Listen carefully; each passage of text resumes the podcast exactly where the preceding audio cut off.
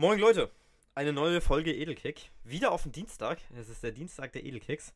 Die letzten Wochen immer wieder Dienstag und immer wieder am Dienstag sitzt auch bei mir der Mann, der in den letzten Jahren seine Mathematik-Hausarbeit immer wieder gefälscht hat. Hallo Kjell!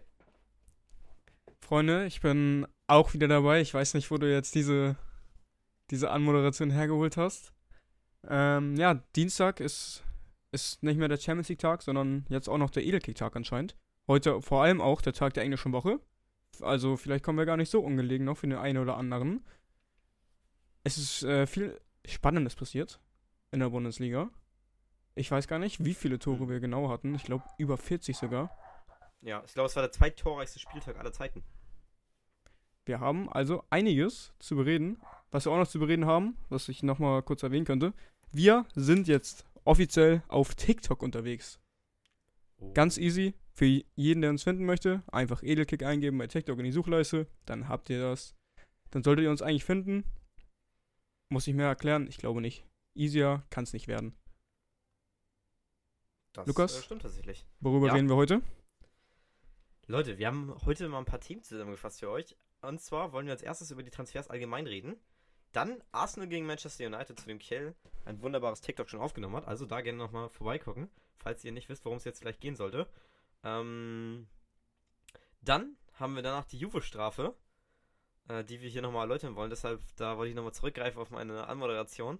Ähm, die Jungs haben auch ein bisschen, auch ein bisschen rumgefuscht. Genauso wie Kiel. Und danach äh, haben wir den Bully Recap vor erstmal.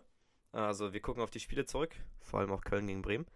Ähm, und dann machen wir die Bundesliga-Prognosen für heute Abend und morgen Abend. Kiel, fühlst du dich bereit, ins erste Thema hineinzutauchen? Ich, ja, ja, ja, ja, ich fühle mich super bereit. Ähm, ich würde sagen, wir beginnen erstmal mit einem mit etwas Persönlichem. Wir gehen erstmal in die Transfers rein. Und der persönlichste Transfer, der uns beide wahrscheinlich getroffen hat, den einen positiven, den anderen eher negativ, äh, ist der Wechsel von Lead Paccarada zum ersten FC Köln vom FC St. Pauli. Kjell, was sind deine ersten Gedanken an Lead Paccarada? Also, äh, meine ersten Gedanken als Pauli-Fan ähm, über Lead Paccarada eigentlich nur positiv. Kapitän jetzt für, ich glaube, zwei Saisons gewesen. Gut, die Saison mit Jackson Irving geteilt, aber Führungsperson, einer der besten Spieler seiner Position, glaube ich, in der zweiten Bundesliga gewesen. Und sportlich kann man, also es ist völlig nachvollziehbar. Es gab ja im Sommer auch immer wieder Gerüchte mit Bundesliga-Clubs. Ich glaube, Köln war da auch schon bei. Auf jeden Ja. Fall war es ja ganz heiß mit dem FC Schalke 04. Dann ist er doch noch geblieben. Ich weiß gar nicht mehr, was für einen Hintergrund das hatte, wie das zustande gekommen ist. Aber jetzt, wo, wo wir gegen den Abstieg spielen, ist es klar, dass, dass es einfach nicht mehr reicht für Paccarada und äh, man möchte halt nochmal erste Liga spielen. Und jeder, der, der diesen Podcast ja schon länger verfolgt, weiß auch, wir haben, wir haben es gesagt. Also man kann Ja. wirklich mal stolz, stolz sagen, Lead Paccarada, FC Köln, diesen Fit haben wir immer gesehen. Das stimmt tatsächlich. Und also ich freue mich umso mehr, muss ich sagen, weil Paccarada genau von dem Anforderungsprofil einer ist, der zu Köln passt. Der macht, schlägt viele Flanken, vor allem für den Tiginator und für Davy the Goat Selke. Ähm, ja, gefällt mir. Ist jetzt halt auch schon 28, das war jetzt so seine letzte Option, in die erste Liga nochmal reinzuschnuppern. Wird jetzt 29 dieses Jahr schon nämlich. Also, ja, warum nicht? Ich denke, das ist das Beste für, für alle. Gut, außer für Pauli vielleicht, weil. Ich meine, Geld hätten die Jungs halt gut getan, ne? Aber. Ja, gut, die werden schon noch an Geld kommen. Aber Jonas Hector könnte eventuell im Sommer ja aufhören, seine Karriere an den Nagel hängen. Das äh, wird ganz, ganz heiß diskutiert. Deshalb haben wir dann Lead Paccarada für links. äh, links. Da fühle ich mich schon, fühle ich mich schon viel besser direkt, muss ich ehrlicherweise sagen. Ja, es, es fühlt sich wirklich gut an. Ich bin mir noch ein bisschen unsicher, wie es jetzt weitergeht mit ähm, Katterbach. War ich eigentlich auch immer ein Fan von. Der ist ja jetzt zum HSV ausgeliehen. Also man merkt, der FC Köln hat vielleicht äh, ein paar Geschäfte mehr gleichzeitig in Hamburg Ähm, abgewickelt. Das Gefühl, was ich jetzt habe, ich weiß nicht, ob ich die jetzt unterbrochen Nee, habe. nee, gar nicht. Aber gar das Gefühl, das Gefühl, was ich habe, ist, dass wirklich Hector seine Karriere beendet. Ich denke, deshalb kam jetzt dieser, dieser Mhm. Wechsel von Paccarada auch, weil sonst würde man Katterbach als zweiten Linksverteidiger im Sommer fortsetzen nach Hector und der soll noch ein bisschen lernen da.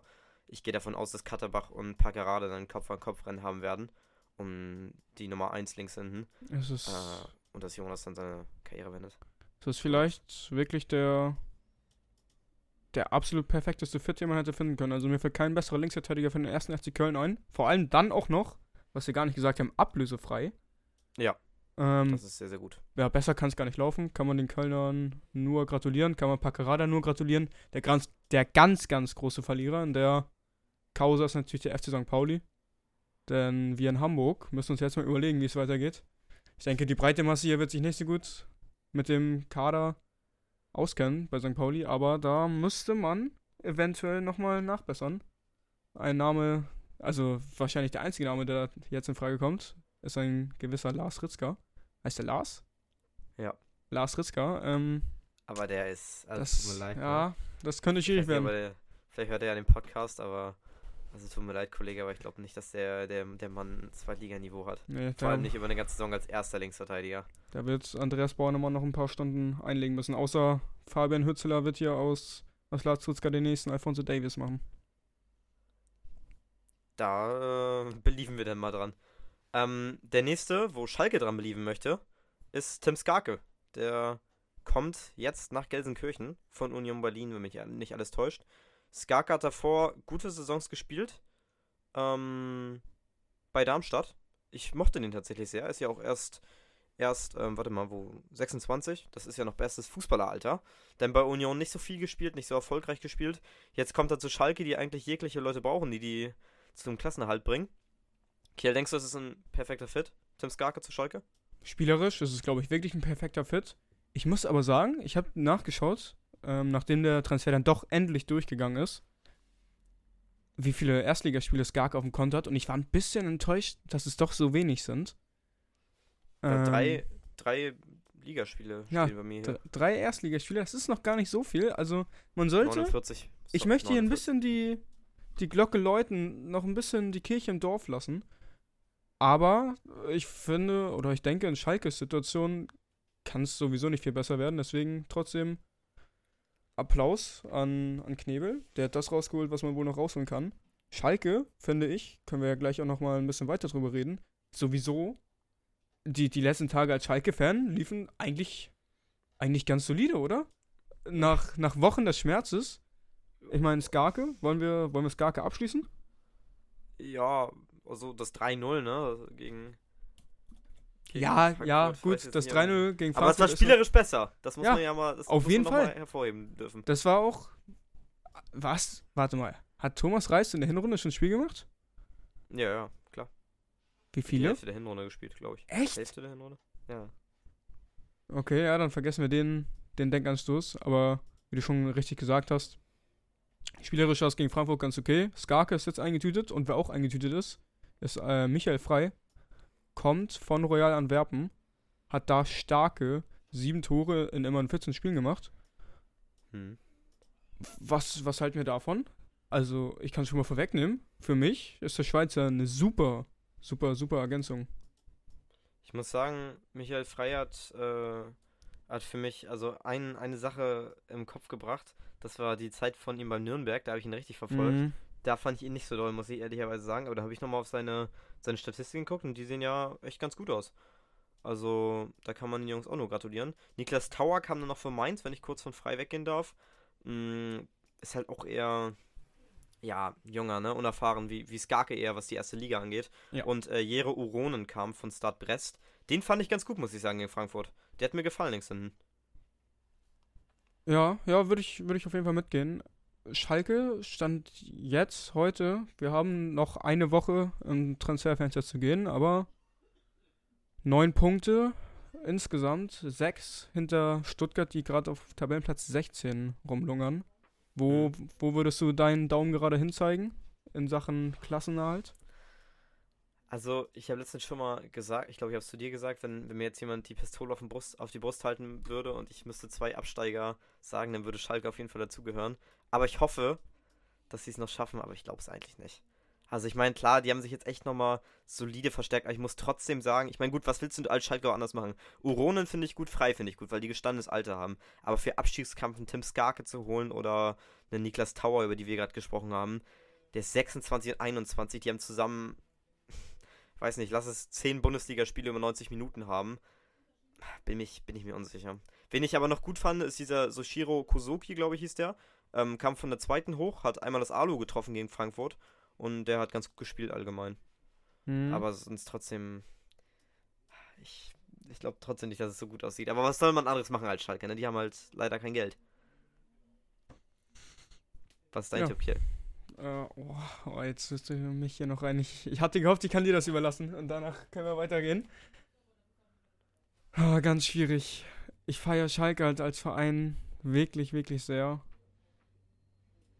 Und ich glaube, ein Abstieg würde ihnen nochmal richtig wehtun.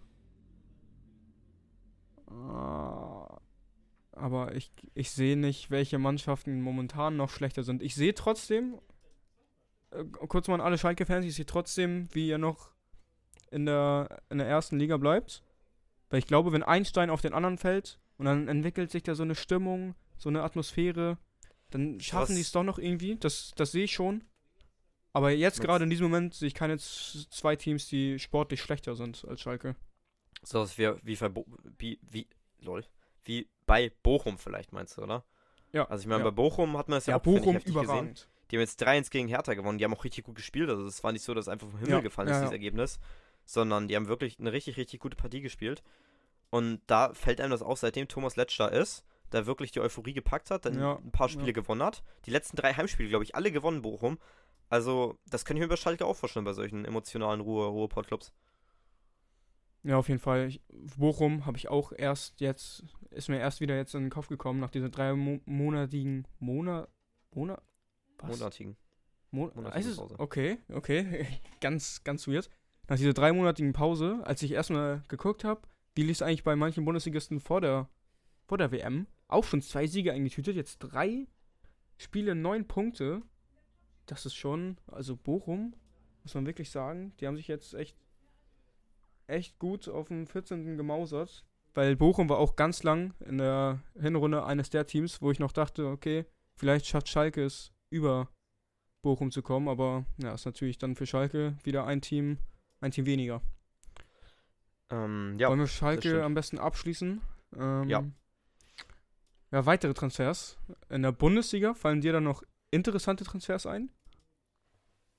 Ähm, nee, ich glaube nicht, nicht fixe Transfers. Also Juranovic fällt mir noch ein, der von, Oh, der von ja, Celtic. ja, stimmt, doch. Den, Josip den habe ich ja fast gesnappt.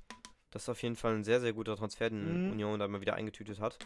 Das, da kann man ihm wieder nur gratulieren. 9 Millionen ist zwar eine Stange, Rekordtransfer. aber, ja, ja, genau. Aber gut, so ein braucht es, ne? Wenn du jetzt Rias Kam auch völlig aus dem Nichts. Hätte Ja. ich niemals, hätte ich niemals auf dem Zettel gehabt, hätte mich jemand nach drei, nach drei Rierson Ersatzkandidaten gefragt.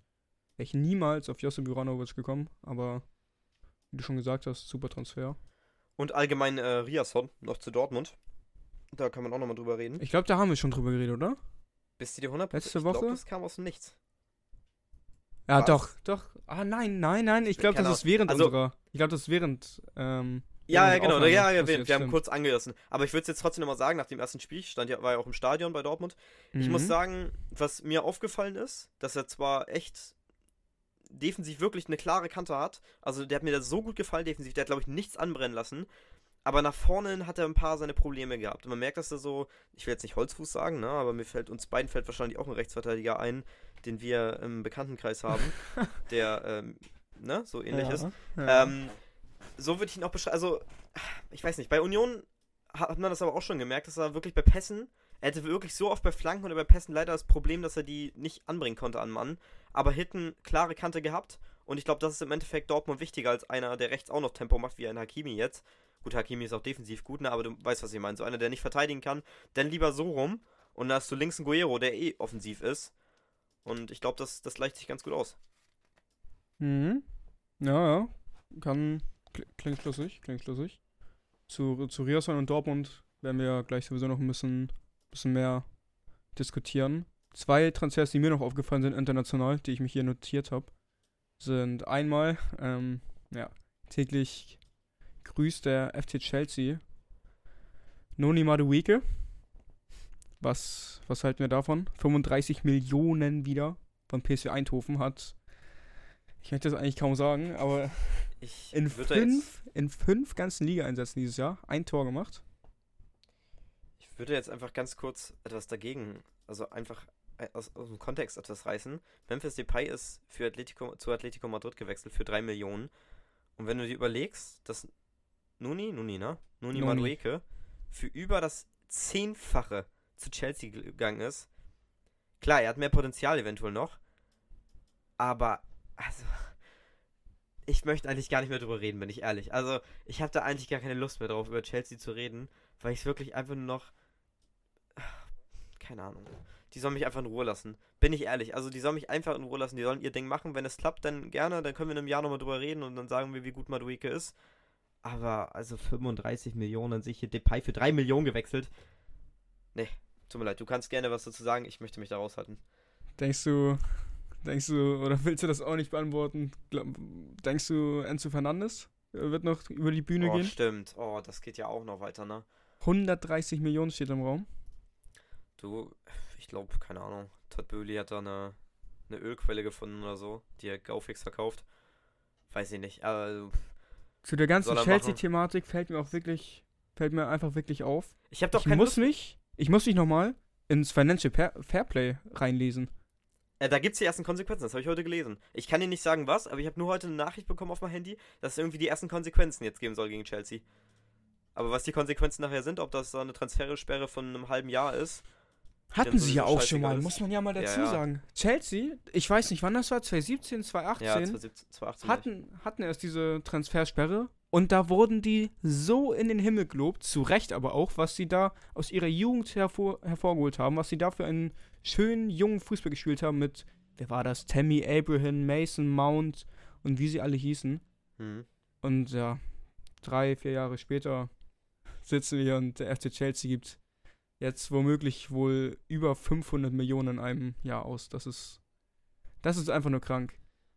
Mm, ja, aber ich muss auch allgemein sagen, dass, keine Ahnung, Chelsea geht mir einfach nur auf die Eier mittlerweile. Also am Anfang war es noch ganz cool so, drüber zu reden, aber mittlerweile, also es tut mir leid, wir, wir setzen uns jetzt hier jede Woche hin, reden über Chelsea eine halbe Stunde, Ja, echt jede wie viele Woche. Transfers, wie viele Transfers die machen und dann irgendwann ist auch mal gut, da sollen die, sollen die machen, was die möchten. Am Ende der Saison können wir nochmal alle gerne bewerten oder so, aber, nee, nee, nee. Was ich viel, viel wichtiger finde, ist ein anderer Club in London. Äh, Oh, Leandro. Trossard ist zu Arsenal gewechselt. Und der hat direkt seine ersten Minuten gespielt beim Spiel Arsenal gegen Manchester United. Der Übergangsboss, Kjell. Du hast es schon mal bei TikTok richtig gut zusammengefasst. Möchtest du das hier für uns auch einmal noch kurz tun? Ja, ja, ja, ja. Vor allem, weil ich in meinem TikTok auch leider einige Sachen, Sachen vergessen habe zu erwähnen. Also Arsenal United, für jeden, der das nicht gesehen hat, kurze Schweigeminute, überragendes Spiel. Das ist wirklich, das ist Premier League at its best. Auch at its best war wieder der Arteta Ball. Der ist für jeden Fußballfan, also ja, ich habe es mit einem Tottenham-Fan zusammengeguckt. Ja, Leute, das soll es geben. Tottenham-Fans in Deutschland, fragt nicht nach am besten. Für jeden, außer Tottenham-Fans, ist das einfach, das ist wie Sex. Es ist wirklich, Mikel Arteta, bitte, dieser Mann muss irgendwann, irgendwann von meiner Existenz erfahren. Genug Arteta-Meatwriting. Ähm, was ist passiert? United geht in Führung durch Marcus Rashford wieder ein richtig, richtig geiles Tor. Also Marcus Rashford, der, ich, ich weiß nicht, ich weiß nicht, wann er irgendwann aufhört. Irgendwo muss es aber aufhören, weil sonst ja, macht, er, macht er mir echt Angst, dass er zurück zur Weltklasse findet, wenn er es nicht schon getan hat. Dann 1-1 von, von Eddie Nketiah. Kurze Frage an dich. Eddie Nketiah, ich habe mal nachgeschaut, der geht jetzt schon in seine vierte oder fünfte Saison bei Arsenal. Hattest du das Mhm. auf dem Schirm? Äh, Kommt der nicht sogar aus der eigenen Jugend Ja, so? ja, nur, kommt aus der eigenen Jugend. Der wurde nur häufig verliehen, ne? über so ein halbes Jahr oder ein Jahr. Ähm, ja, finde ich krass. Dass Muss ich sagen? Konnte. Der hatte Ja. ja. aber immer wieder Einsätze mal, so im Pokal, im EFL Cup und Mhm, im mhm. FA Cup. Also in Ketja muss ich sagen, der hat auch nachher in der 90. noch seinen Doppelpack und das 3-2 gemacht. Wird auch, finde ich, von Woche zu Woche besser. Bin ich mal gespannt, was mit dem passiert, wenn Gabriel Jesus wieder da ist. Ähm, das 2-2 von Buka äh, nein, das 2-1 von Bukayo Saka. Ähnlich wie bei Rashford, ähnliche Ausgangslage.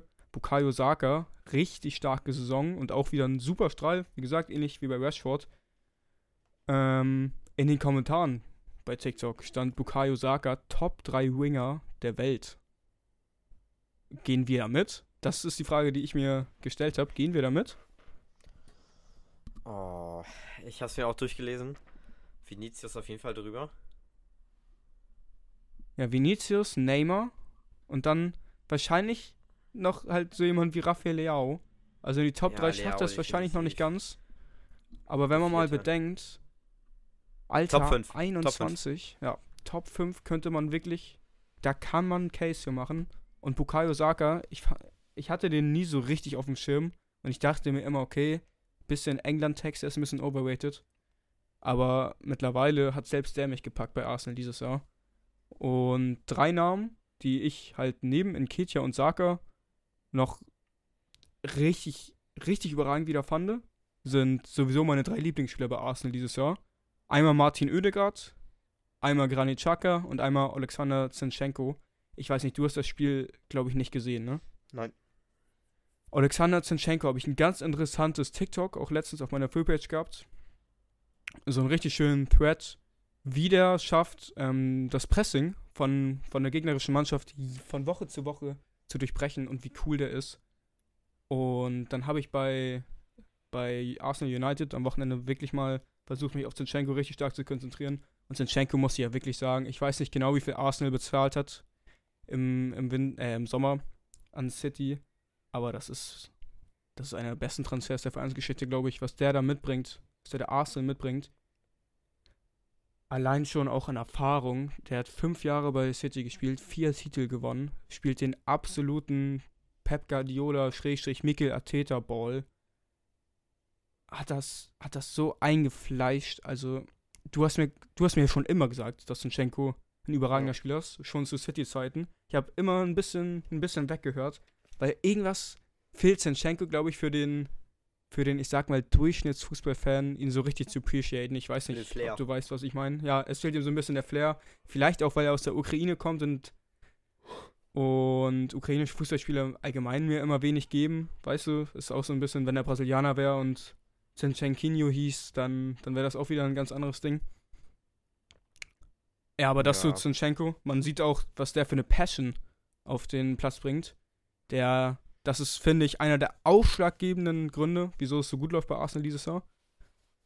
Dann Granit Xhaka. Ich habe mir heute, hatte ich auch lustigerweise oder passenderweise so ein 10-Minuten-Video über Granit Xhakas Redemption Arc bei Arsenal. Und da muss ich auch sagen, wenn die dieses Jahr Meister werden und Granit Xhaka dieses Ding in die Luft hebt, ist das wirklich einer der besten Redemption Arcs, die mir in den Kopf kommen. Ich weiß noch, 2019, als er ausgewechselt wurde, er zeigt die Mittelfinger an die Fans, der ganze Verein hasst ihn, die Fans wollen ihn aus diesem Club haben und jetzt, drei Jahre später, schreit da jeder im Stadion seinen Namen. Der hat, also Granit Xhaka, überragend. Wo ist Granit Xhaka in deiner 6er-Rating? In deinem 6er-Rating in der Premier League? Ähm, Jetzt aus dem Stehgreif? Top 5 glaube ich auch. Also ich sehe auf jeden Fall Casemiro drüber. Ich sehe Rodri noch drüber eigentlich.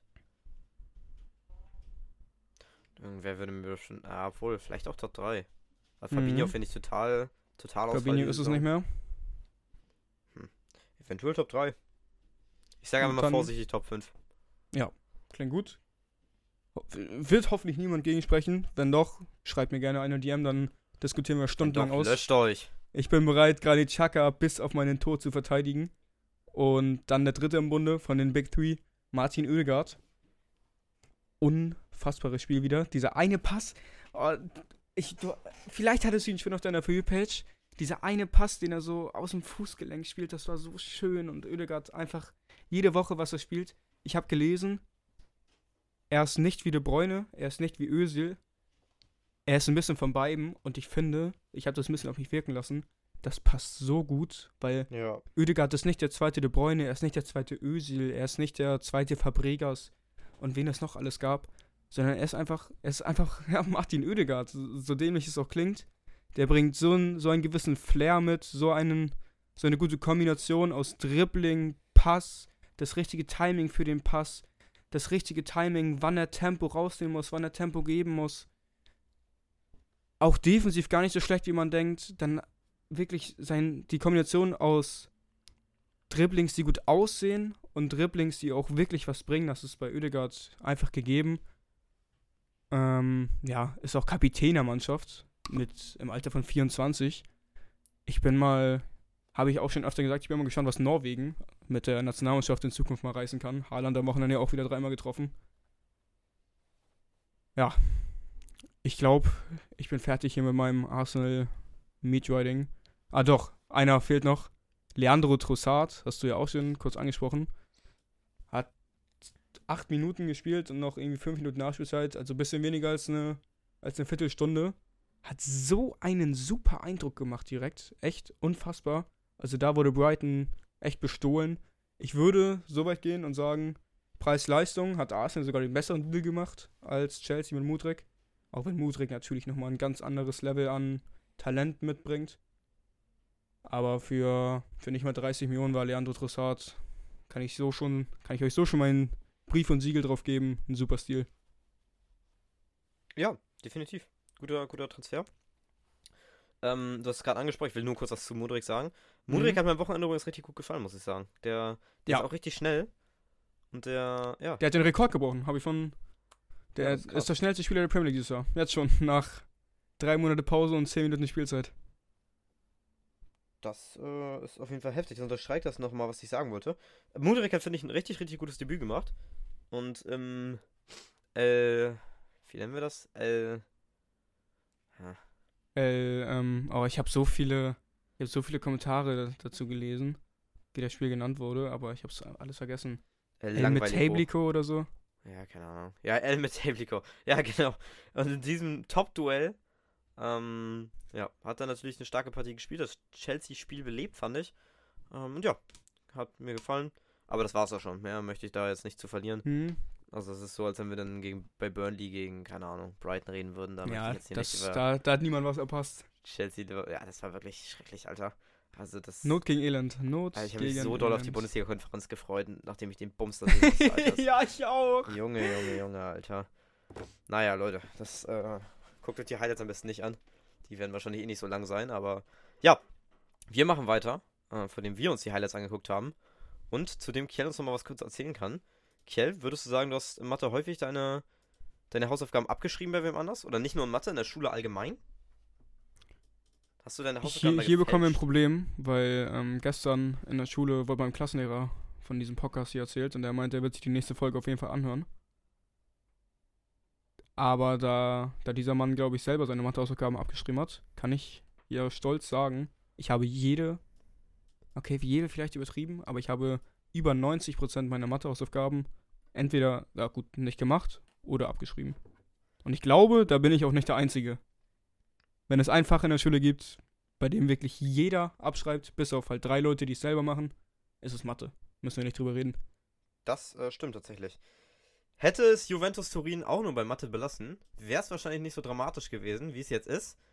Denn äh, die ganzen Kollegen, die ich hier gerade vor mir auch auf dem Bild sehe, äh, inklusive Pavel Nedved und Andrea Agnelli, der Präsident, und Pavel Nedved Vize, und äh, den Kollegen, den ich hier leider nicht ausspreche, Ari Vabene, Geschäftsführer, ähm, alle ja schon vor ein paar Wochen den Verein verlassen.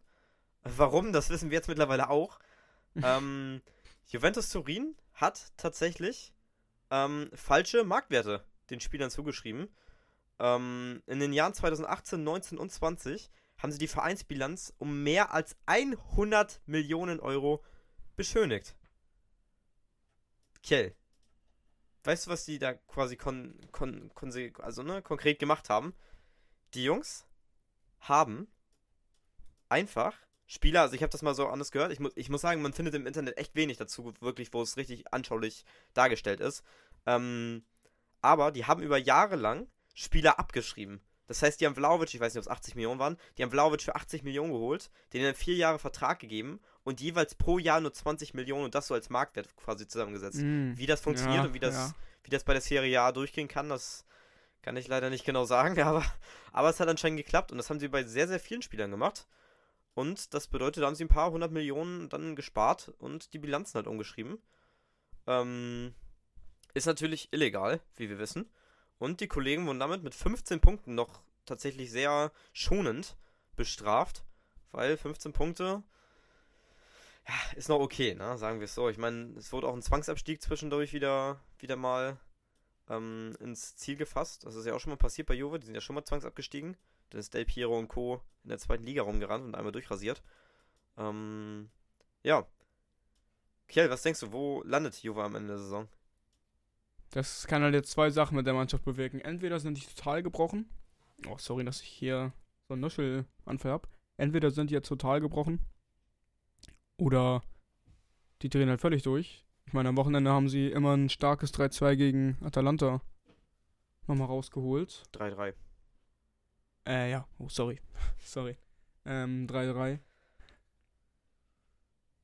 In der starken Serie A momentan weiß ich nicht, ob Juventus die Champions League noch packt. Europa League, glaube ich schon. Aber ich glaube, weiter geht's nicht. Sind jetzt immerhin 14 Punkte hinter der AS Roma, die gerade auf Platz 4 verweilen. Und ich glaube, also ich sehe nicht, wie Juventus 14 Punkte Rückstand auf Rom und auf Inter Mailand aufholen soll. Auch keine 15 Punkte, dementsprechend auf den AC Milan. Und ja gut, Napoli natürlich sowieso nicht. Das sind nämlich alles vier Supermannschaften. Und dann wird es ein bisschen schwierig, weil Atalanta steht gerade auf dem fünften Platz mit 35 Punkten, 12 vor Juventus. Und auf dem sechsten steht Lazio Rom mit 34. Die, glaube ich, könnten sie vielleicht noch einholen. Also ich glaube, wenn, wenn irgendwas realistisch ist, dann sage ich auch so Europa League, Conference League. Aber Champions League, also Champions League würde ich einfach mal sagen, das, das, das wird nichts. Da will ich die Kollegen jetzt auch nicht zu sehr. Also ich hoffe es auch, muss ich ehrlicherweise sagen, weil wer sowas macht, da, Leute, also, nee. Nee, nee, die sollen schön ein Jahr außerhalb von Europa am besten bleiben. Die, die viel spannendere Frage finde ich ja, was danach mit den Spielern passiert, wenn sie Europa oder, also die Champions League ist die eine Sache, aber wenn sie Europa gar nicht packen. Denn ich glaube, dann könnten wir hier. Ah, ich weiß nicht, ob es der Beginn eines Juve Downfalls wäre, Frage, weil dafür ist der Verein vielleicht zu groß. aber vielleicht kurz, eines Weebles. Wenn ich dich kurz unterbrechen darf, die Frage, die ja. habe ich mir nämlich auch gestellt. Aber dann habe ich in den Juve-Kader geguckt und wie viele Spieler in diesem Kader sind denn wirklich noch so, dass man sagt, das ist Juve-like. Was Juve-like mittlerweile ist, das weiß ich auch nicht mehr. Aber ein Chesney, ja. all, also allgemein, ich habe da schon mal länger drüber nachgedacht, müsstest du den Kader wirklich einmal komplett ausmisten. Ich glaube, ja. so, ein, so ein Neustart wäre das Beste, was diesem Verein passieren hätte können. Also ja, so ein Zwangsabstieg, aber gut, ich weiß nicht, ob sich da jemand drüber gefreut hätte. Aber eigentlich wäre es das Beste. Weil dann hättest du Jungs wie beispielsweise einem, mit einem Federico Gatti oder einem Illing Junior einem Soule, einem Miretti, Fagioli. Das sind alles Leute, die wirklich talentiert sind. Aber wenn du die nicht spielen lässt, sondern hinter Leuten wie Quadrado, Bonucci, Alexandro, Rugani, De Chio, Danilo. Mhm. Also, das sind wirklich die sechs Namen, davon könntest du locker vier austauschen. Chesney kann eigentlich auch raus. Das ist kein Kader mehr, mit dem du in die Meisterschaft in der Serie A angreifen kannst. Das Mittelfeld, Paredes, gut, Rabiot ist okay. Aber äh, Locatelli ist auch okay. Weston McKenney soll ja wohl zu Arsenal jetzt gehen. Das wird auch konkreter wieder. Pogba noch verletzt. Kostet spielt auch keine gute Saison. Dann vorne hast du nur Vlaovic, Imo. Weil Milik ist nicht mehr der Beste. Die Maria, ja, eventuell noch, aber ist auch schon alt. Also, tut mir leid, aber dieser Juve-Kader, da, da, wenn die mich anfragen würden, ob ich da Trainer machen würde, würde ich absagen. Bin ich ehrlich. Dann mache ich lieber irgendeine A-Jugend. ja, ist so. Nein, tut mir leid, aber da habe ich keinen Bock drauf, wenn ich da den Kader gucke. Aber würde ja ein Sinne, den sie dann auch absagen. Ja, natürlich sagt Sinne, den sie dann da ab. da ist doch nur Scheiße drin. Auch ein Tommy T? Ja, das, das weiß ich nicht. Der ah, weißt du, wer glaube ich nicht absagen könnte? Ähm, werden wir bestimmt irgendwann nochmal drüber reden, ein Antonio Conte. Ich glaube, Allegri hat einen, mir da einfällt. Ich glaube, Allegri hat einen lebenslangen Vertrag. Ich glaube, der kann, der kann den selbst aufs Vereinswappen kacken und der würde trotzdem noch, der würde trotzdem noch da arbeiten. Ja, ist doch so. Also wie lange ist Allegri denn jetzt schon da? Ich meine, jeder andere Trainer würde doch fliegen oder was? Also was der da veranstaltet. Nee, nee, komm. Da, also. Ich finde halt ganz, ähm, also zwei Leute tun mir richtig leid und einen finde ich einfach nur lustig. Über wen ich ja, lachen muss, also wen ich mit einem lachenden Auge begutachte, ist halt Paul Pogba, Pogback, Pogboom. Der Mann ist nämlich jetzt, ja, hat in den letzten, wann, wann ist er da, sieben Monaten nicht ein Spiel gemacht und wird jetzt auch wahrscheinlich Europa verpassen, während sein Ex-Club United auf dem dritten Platz in der Premier League steht. Das ist schon mal ist schon mal eine harte Pille, die er schlucken muss, weil ich glaube, das passt gar nicht in Paul Pogbas Selbstverständnis. Und meine zwei Kollegen, die mir auf jeden Fall richtig vom Herzen leid tun, sind einmal Dujan Vlaovic, der hat nämlich im Sommer, äh, nicht im Sommer, im Winter, vor zwölf Monaten erst dem FC Arsenal abgesagt, um zu Juve zu wechseln. Und Arsenal hat innerhalb der letzten zwölf Monate einen absoluten, einen absoluten Raketenaufschwung hingelegt, vielleicht den besten in Europa und bilden jetzt auch das spannendste Projekt in Europa, während Vlaovic ja beim, beim beschissensten Projekt in Europa mitmacht oder mitwirkt. Und der andere, der mir wirklich, was ich auch gar nicht mehr lustig finden kann, der mir wirklich nur noch leid tut, ist Philipp Kostic. Weil bei dem so ein bisschen ähnlich wie bei Vlaovic, Frankfurt macht, macht einen super geilen Eindruck in, in der Champions League weiterhin. Ist Zweiter in der Bundesliga. Hat vielleicht äh, irgendwo Meisterchancen, wenn wir gleich noch drüber reden. Können wir vielleicht auch eher abhaken, aber zumindest spielen sie in der Champions League geil. Ja, und Kostic spielt sogar bei, bei Juventus noch richtig guten Fußball, aber ja, kannst halt nicht mit rechnen, dass die 15 Punkte Abzug bekommen. Der arme. Der arme Philipp Kostic. Ähm, das stimmt tatsächlich. Und Chiesa tut mir übrigens auch nochmal leid, das will ich auch nochmal kurz sagen. Der hat, war so lange verletzt. Und jetzt kommt er wieder und jetzt spielt sein Verein wie. Ja, ja, gut, Chiesa tut mir auch leid. Da hast du auch recht. Liga fahren. Philipp Kostic zu Tottenham, das wär's gewesen. Aber vorbei, ah, okay, nee, nee, in der Fünferkette, dann links spielen und rechts steht Emerson Royal, der brasilianische Cafu. Das ist vielleicht, ah, nee, das ist es vielleicht auch nicht. Nee, nee, nee, hör nee, auf. Nee, hör auf, dann, hör auf, den da rein noch eine Depression. Alter, da, gar, also Tottenham. Dann nimmst du lieber die minus 15 hin. Dann lieber vereinslos. Ähm, ja. so, lieber vereinslos wäre wahrscheinlich auch Thomas Müller. Der saß beim Bundesliga-Comeback auf der Bank gegen Leipzig. Okay, ist vielleicht ein bisschen drastisch. Ich glaube nicht, dass er lieber vereinslos wäre. Aber ich wollte eine coole Überleitung finden. Leipzig spielt gegen den FC Bayern 1 zu 1. Erik Maxim Choupo-Moting erzielt nach 37 Minuten das 1 zu 0 und Marcel Halstenberg gleicht nach Vorlage von Dominik Joboschlei in der 52. aus. Upamecano kriegt in der 66. noch glücklicherweise gelb. Ähm, wir haben eine Partie gesehen, die, finde ich, in zwei Halbzeiten sehr, sehr unterschiedlich war. In der ersten Halbzeit Bayern schon richtig dominiert, muss man sagen. Ähm, haben 1-0 geführt, hätten auch 2-0 führen können, fand ich. Äh, aber in der zweiten Halbzeit hat Marco Rose irgendwie seine Jungs da zum Aufwachen gebracht. Ähm, in der 52. dann, wie gesagt, fällt auch das 1-1. Und danach fand ich, war Leipzig auch wacher, allgemein. Und die bessere Mannschaft eventuell. So kann man auch drüber streiten. Tja. Ich finde auch, ähm, alles, was du gesagt hast, kann ich mir zustimmen.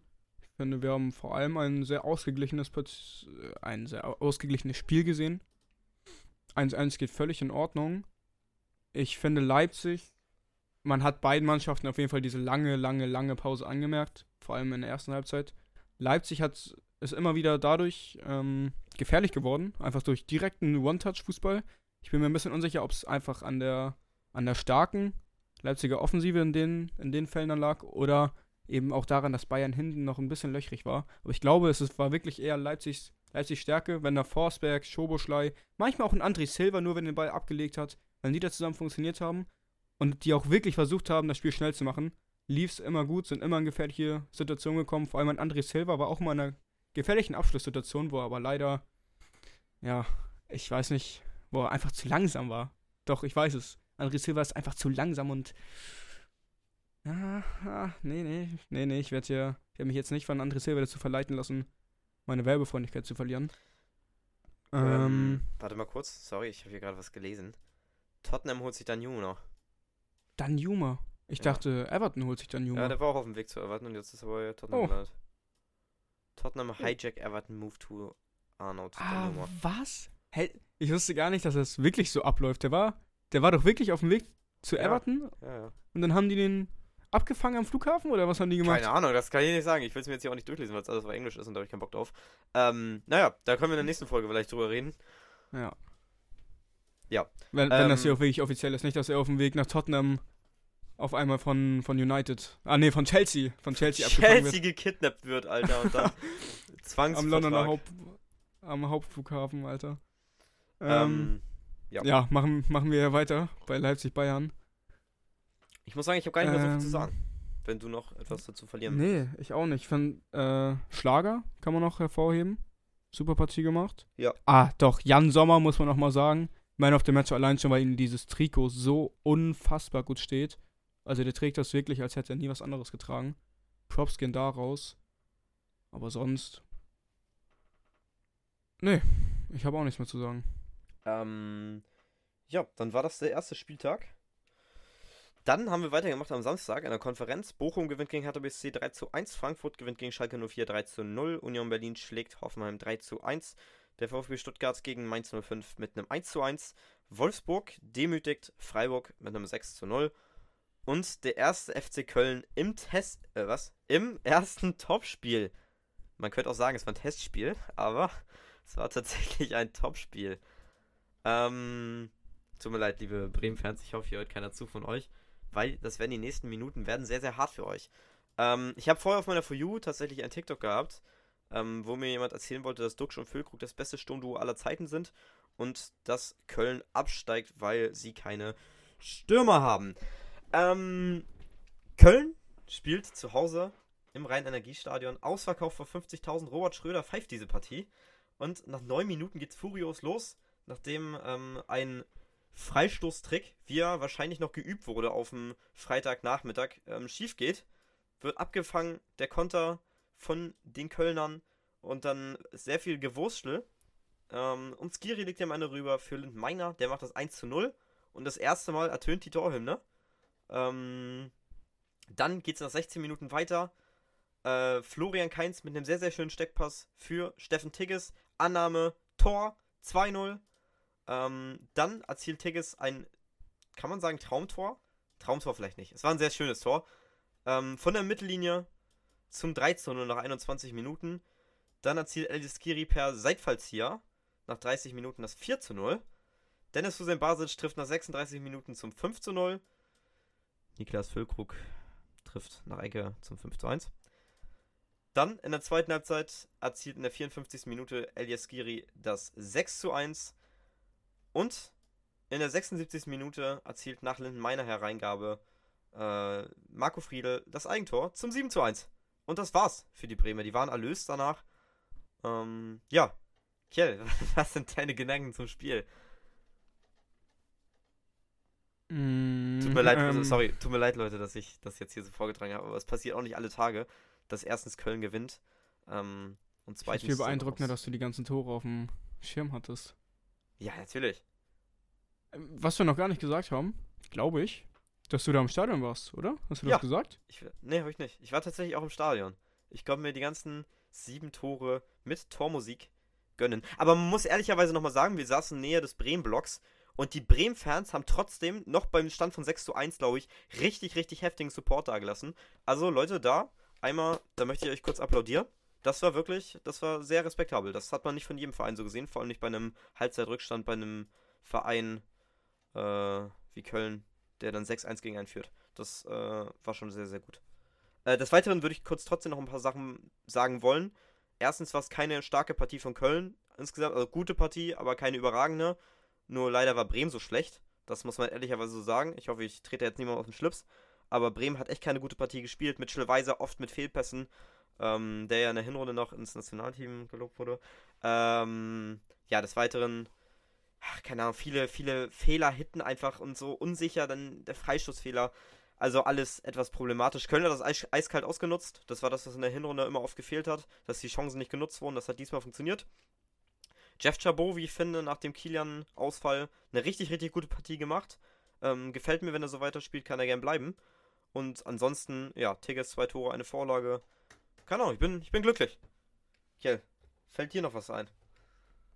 Linden Meiner, überragender Transfer. Überragender. Wirklich, also, haben, wir, haben wir auch schon gesagt, in dem Moment, in dem der Transfer offiziell war. Das habe ich damals, Ja. ja. genau, das habe ich damals nämlich schon gesagt. Und wenn Lindenmeiner, das hat man ja schon bei Hannover gesehen, wenn er wirklich fit bleibt, das war in Hannover Ja. oft das Problem, weil er sehr oft verletzt war, dann kann der sich wirklich entwickeln zu einem richtig, richtig wichtigen Spieler. Und der bringt auch einfach Speed auf den Rasen. Das hat, hat man, haben wir bei uns im Kader mit keinem anderen so. Dann ähm, Erik Martel. Ich, ich bin leider gerade nicht ganz mitgekommen, was du alles gesagt hast.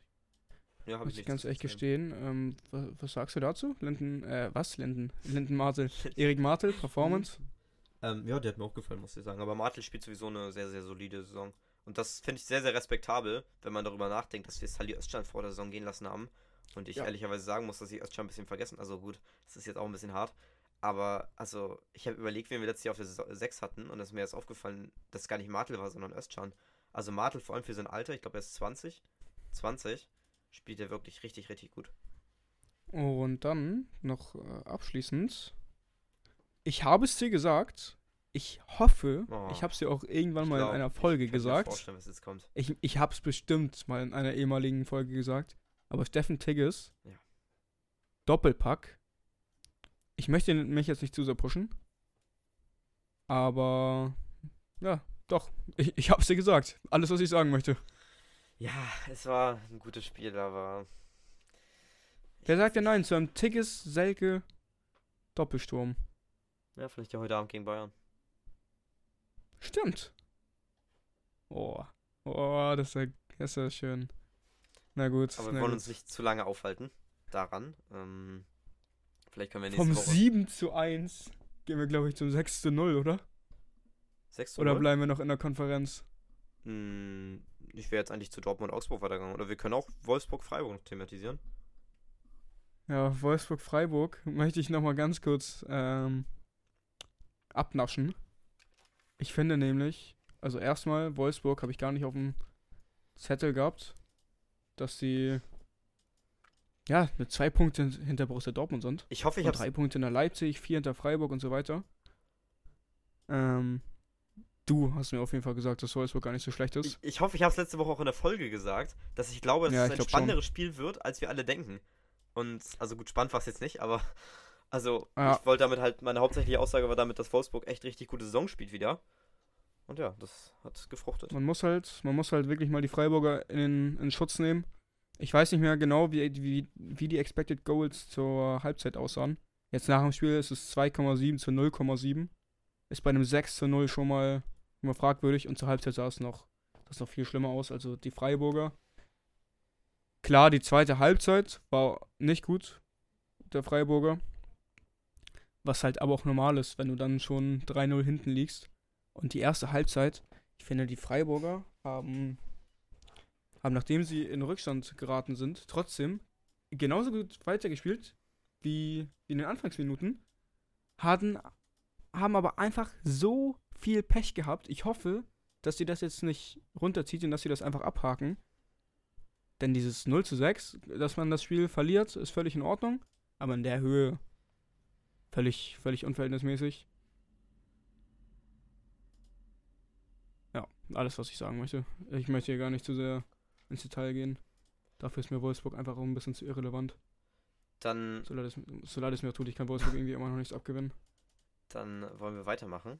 Beim nächsten ausverkauften Stadion, also das wäre jetzt gerade wahrscheinlich nicht der Fall, aber beim nächsten ausverkauften Stadion nach Köln hatten wir ähm, auf den Sonntag das erste Spiel Borussia Dortmund gegen den FC Augsburg. Auch da saß ich tatsächlich im Stadion. Beim- Unfassbar. Unfassbar. beim 4 zu 3 für Borussia Dortmund nach 90 Minuten. Ähm, das erste war Ruben Vargas verletzt sich in der 12. Minute. Ähm, für ihn kam Irvin Cardona. Der hat sich, glaube ich, schon nach drei Minuten verletzt. Vargas, wenn mich nicht alles täuscht. Also Mats Hummels da einmal reingerauscht. Ähm, Mhm. Dann macht Hat er sich auch direkt entschuldigt Ja, ja, nochmal, als genau. er ausgewechselt wurde. Große. Mats Hummels, großer Sportsmann. Dann in der 29. Minute geht Borussia Dortmund nach der Vorlage von Adiemi durch Jude Bellingham mit 1-0 in Führung. Und ich muss nochmal sagen, also ich habe ein paar Eindrücke jetzt gewonnen. Erstens will ich dazu sagen, die Südkurve ist mächtig und sie ist auch richtig laut, aber man merkt wirklich, dass nur so ein kleiner Block in der Süd ist. Also ich meine, Ja, ja, es ist, danke. also es ist ist mir auch- wirklich, wirklich ja. dieser, mittige, dieser mittige Block, wo wirklich alle mitmachen und das ist ja auch trotzdem respektabel. Ich will jetzt nicht unterreden, die Süd, weil es ist trotzdem richtig heftig, wie laut das war. Ähm, aber es ist wirklich, also ich habe mal auf die anderen Leute so geguckt, die außen rumstehen, die haben dann eher ihr Leben gechillt. Aber ich also meine, ich finde auch. Oh, ja, sorry. ist ja auch einfach allgemein eher dieser, dieser mächtige Eindruck, ne, der diese, diese äh, ne, schwarz-gelbe gelbe Wand macht. So, ja. Ich, also immer wenn ich Videos sehe von der von der gelben Wand oder die halt einfach dann im Spiel sehe und ein bisschen beobachte, ich weiß nicht, es könnte auch einfach sein, dass, dass diese Tribüne zu groß ist. Weil wenn man das mal in Relation sieht, selbst dieser kleine Block, den wir gerade angesprochen haben, der ist wahrscheinlich immer noch, da stehen wahrscheinlich immer noch mehr Menschen drin als auf anderen Ja. Tribünen, so weißt du. Ähm, deswegen ist es trotzdem natürlich überragend. Borussia Dortmund hat mit die besten Supporter in Deutschland, vielleicht in Europa. Wollen wir gar nicht, wollen wir gar nicht ähm, runterreden. Aber mir ist es auch schon oft aufgefallen. Das sieht ein bisschen aus, als wenn da sonst außerhalb dieses Blocks, der wirklich, wie du schon gesagt hast, massiv ist, da, da ist eine Fahne, eine Trommel nach der anderen, das ist wirklich überragend. Ähm, es sieht manchmal so aus, als wären da einfach NPCs. Also wenn dann Ja. nach immer auf Instagram, ich folge Dortmund auf Instagram und wenn ich dann sehe, nach einem Sieg steht die Mannschaft vor der gelben Wand und liefert äh, hier, dann singen die dieses Wir lieben Borussia Dortmund, dann hüpfen da alle Leute direkt hinterm Tor und das sieht richtig geil aus und dann setzt man seinen Fokus ein bisschen außerhalb dieses Blocks und dann sieht es irgendwie so komisch aus, weil dieser Block in dieser riesigen Tribüne dann so einzeln rumhüpft, das ist schon schon komisch, aber gut, das wollen wir Leute, ne, wir, Borussia Dortmund trotzdem überragende Fans. Ja. Nicht, dass hier jetzt jemand sauer ist. Das äh, kann man, glaube ich, so stehen lassen. Ähm, das hat mir, wie gesagt, sehr gefallen. Also, das, äh, na, das ist mir aufgefallen. Gefallen, ja, es war, hat mir auch gefallen. Eigentlich, äh, ne, relativ. Also, das ist mir aufgefallen, so, das möchte ich sagen. Ähm, und des Weiteren ist mir sonst noch irgendwas. Bellingham ist unglaublich. Also, dem Spieler live zusehen zu können, das ist wirklich unglaublich. Was der auch abseits der Kameras immer macht. Also, so bei der Halbzeit-Dings nochmal, ist er nochmal rumgegangen im Stadion, hat nochmal alle aufgeheizt. Also, das ist das fand ich wirklich sehr, sehr krass, wie, wie Bellingham wirklich, wirklich, ich meine, das sieht man manchmal auch im Fernsehen, aber andersrum sieht man da, finde ich, eher immer häufig, wie man, wie er so irgendwie, weißt du, so, so dumme Aktionen macht, finde ich. Das ist mir häufig auch aufgefallen, dass er so dämliche Aktionen macht und dadurch den Gelb kriegt, weil er irgendwen anmeckert. Aber, also ich muss jetzt nochmal sagen, da muss ich ein bisschen zurückrudern, obwohl, nee, ich muss nicht zurückrudern, das bleibt Ja, trotzdem doch noch. ein bisschen muss ich schon zurückrudern. Nein, das, also er macht das ja trotzdem, er ist ja trotzdem manchmal echt dämlich. Er hat ja auch die gelbe Karte auch durch dämliche Sachen wieder bekommen. Aber trotzdem muss man ihn positiv auch hervorheben, dass er das Stadion wirklich am Anheizen ist und wirklich, man ihm, merkt ihm den Siegeswillen richtig an. Das äh, kann ich positiv sagen. Ähm, ja, also das war wirklich unglaublich, äh, wie gut er war. Äh, unglaublich schlecht war Nico Schlotterbeck.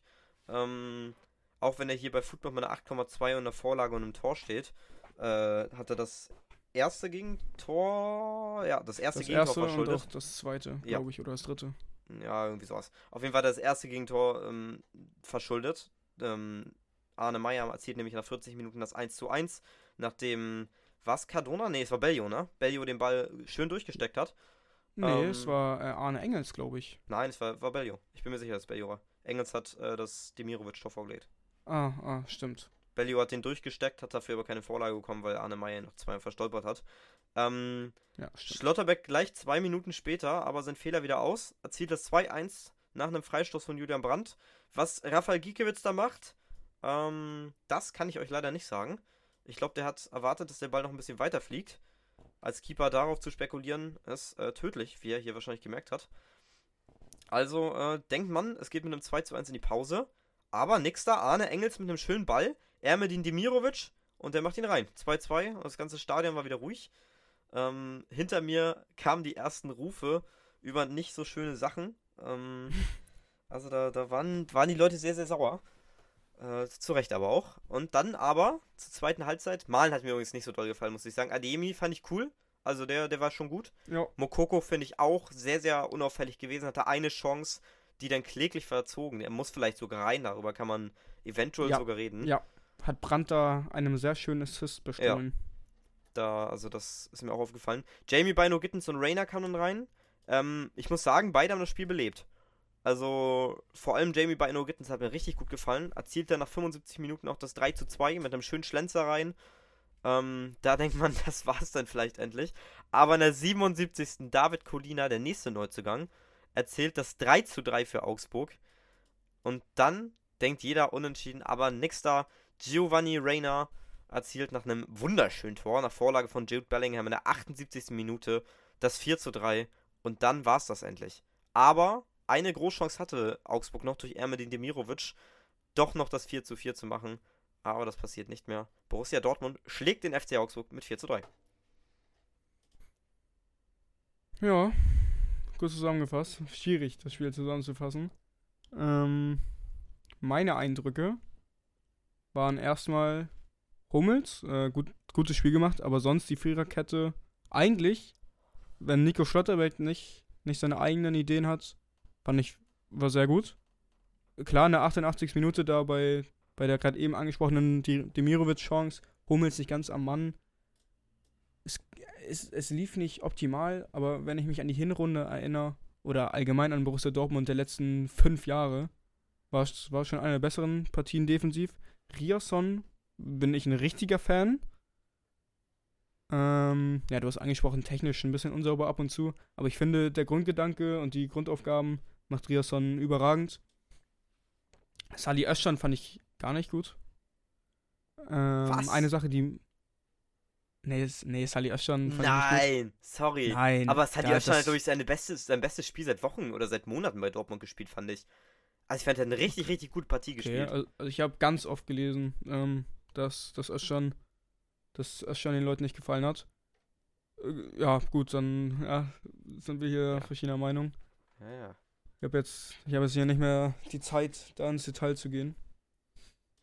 Das stimmt. Allgemein finde ich aber, Özcan wird trotzdem noch eine, eine essentielle Rolle spielen, wenn Dortmund nämlich wieder dieses 4-1-4-1 häufig auspackt in Zukunft. Ich habe es dir auch schon geschrieben. Immer wenn Dortmund das 4-1-4-1 spielt, das prägendste Spiel, an das ich mich erinnern kann, war gegen City, wo sie, ich glaube, das haben sie noch verloren, ja, ja das haben sie noch verloren, wo sie aber auch überragend gespielt haben. Wenn Borussia Dortmund das spielt, stehen sie defensiv immer so überragend und vor allem wenn Bellingham und Julian Brandt dann die zwei Achter sind, läuft das, läuft das richtig gut. Dann hast du halt nur das Problem, dass der Sechser, in dem Fall Sali Özcan, gegen City war es, glaube ich, Emre Can, das war nicht so gut. Ähm, ja, dann hast du als Sechser halt viele Aufgaben aber wenn der Sechser das gut, gut ausfüllt, hat Borussia Dortmund da für mich eine überragende Formation. Sollte Edin Terzic sich vielleicht in Zukunft mal ein bisschen, bisschen häufiger in die Hinterhand behalten. Adeyemi hast du schon angesprochen, finde ich endlich mal wieder eine, eine gute Partie gespielt. Jetzt fehlt nur noch das erste Tor und dann kommt der Junge hoffentlich irgendwann. Die zwei Youngsters, die das Spiel belebt haben, Giovanni Reina hat mich auch tatsächlich mal überzeugt, was ja auch nicht oft vorkommt. Jamie Bino Gittens, muss ich sagen, vielleicht haben wir da das nächste englische Flügeltalent auf Sancho-Niveau. Denn wenn Bino Gittens ins 1 gegen 1 geht, das ist schon. Das ist schon eine überragende Qualität, die er damit sich bringt. Auch das Tor wieder. Es ist. Wenn der, wenn der fit bleibt, ist schon überragend. Sebastian Aller, muss ich nochmal sagen, der wurde ein bisschen bestohlen von seinen, von seinen Teamkameraden. Ja, ich meine, du warst im Stadion. Da, können, da, also da sind wahrscheinlich auch Beleidigungen gefallen, als ja. Rainer und Guerrero da die Dinger nicht rübergelegt haben. Ja. Vielleicht sind auf meiner Couch auch Beleidigungen gefallen. Da möchten wir nicht zu sehr ins Detail gehen. Schade, aber Aller finde ich trotzdem richtig guten Eindruck gemacht für, für sein Comeback. Schön, dass der auch wieder da ist. Ist, finde ich, eine richtig inspirierende Story sechs Monate nach dieser Diagnose. 27 Tage hat er insgesamt nicht trainiert in dieser Zeit. Das ist ja wirklich, also Aller ist so eine Maschine. Das kann man sich nicht, nicht ausdenken. Ich glaube, der wird auch jetzt rasieren in der Rückrunde. Ich glaube, der wird allgemein was ähm, bei Borussia Dortmund jetzt auslösen, was wir noch gar nicht so richtig greifen können. Ähm, ja, sind wir mal gespannt. Ich denke, auf die Partie kann man aufbauen. Bis auf einzelne individuelle Fehler, vor allem jetzt von unserem Kollegen Nico Schlotterbeck. War das, finde ich, eine gute Partie. Sowas muss Dortmund halt natürlich einfach sicherer, sicherer nach Hause fahren gegen Augsburg. Ja. Meine Augsburger aber übrigens, ich habe sie letzte Woche in den Himmel gelobt, auch gut präsentiert. Arne Engels bei seinem Bundesliga-Debüt, überragend. Hatte ich jetzt natürlich nicht auf dem Zettel, ich fand aber. Alle Neuzu sorry, ich fand alle Neuzugänge echt gut, muss ich sagen. Wie fandest du Dion Bello? Ja, war okay. Ja. Ich fand Colina okay. noch besser sogar. Ja, okay. Ja, da bin ich bei dir. Und Engels auch. Aber ja, Bellio auch halb Vorlage gemacht. War auch gut. Ähm, Kelly, will ich jetzt hier ungern unterbrechen bei deinem Augsburg Meat Riding. Nee, aber ich sehe es auch. Ich sehe die Uhr. Wir werden jetzt noch schnell kurz äh, das Rhein-Derby auf 450 Euro Basis äh, besprechen. Ähm, Mitchell Bakker erzielt nach 21 Minuten das 1 0 für Leverkusen. Nach 43 Minuten macht Armin Adli das 2 0 nach Vorlage Adam Lojek. Und das 3 zu 0 fällt durch Nadim Amiri Vorlage Armin Adli. Mein Gott, sind das viele A's hier. Und mhm. das 1 zu 3 durch Lars Stindl nach Vorlage Hannes Wolf und das 2 zu 3 durch Lars Stindl nach Vorlage Ko Itakura. Stindl hätte er mal von Anfang an bringen sollen, dann wäre da vielleicht was drin gewesen für Gladbach. Ähm, trotzdem fand ich, Leverkusen hat echt eine gute Partie gespielt. Trotzdem hinten manchmal noch ein paar anfällige Fehler, aber gut eingestellt durch vorne die schnellen Leute. Da kam Leverkusen nicht drauf klar. Ähm, ja, äh, Xabi Alonso Ball at its best. Gut ausgekontert, hat Spaß gemacht, die Highlights sich anzuschauen, weil das Spiel konnte ich nicht gucken. okay, das war jetzt ein, ein überraschender Plot-Twist. Ähm, ja, ich ja. habe Leverkusen vor der Saison als Herbstmeister nicht ohne Grund getippt. Der Alonso Ball ist so lang, der, der kommt ins Rollen, finde ich wirklich. Der Alonso Ball gefällt mir vor allem auch. Jetzt Florian Wirz leider ein bisschen zu spät gewartet. Ich hätte ihn gern mehr Minuten gesehen. Ich glaube, Leverkusen könnte vielleicht noch die Champions League packen. Es sind nur neun Punkte auf Freiburg. Ich finde Leverkusen überragend. Die letzten Minuten ähm, waren noch mal ein bisschen, war noch mal ein bisschen Achterbahnfahrt, hätte nicht sein müssen. Ja, aber sonst, ich habe nicht viel zu sagen. Ich habe mich auch eher halt auf das Arsenal United Spiel konzentriert, deswegen kann ich hier jetzt eh nicht so sehr ins Detail gehen. Leverkusen, ich werde die nächsten Wochen, wenn es so weitergeht mit Leverkusen, sowieso noch ordentlich meetriden. Deswegen heben wir uns das einfach für die nächsten Wochen auf. Ja, das stimmt. Kjell, ich würde jetzt den Abgesang starten. Ja. Für diese Folge. Leute, wir danken euch, dass ihr alle wieder zugehört habt. Ähm, eine Stunde zwei sind vorbei. Ähm, guckt, wie gesagt, bei TikTok rein, auch bei Instagram, Edelkick, alles klein. Bei TikTok übrigens noch ein Unterstrich ganz hinten, aber ich glaube, das wird kein großes Problem sein. Da findet TikTok uns schon. Ähm, ja, folgt gerne, Männer. Und dann äh, wünsche ich euch eine schöne Restwoche und wir hören uns nächste Woche wieder, wenn wir beide uns wieder zusammensetzen und aufnehmen werden. Tschüss, Leute! Wir sehen uns. Ciao, ciao.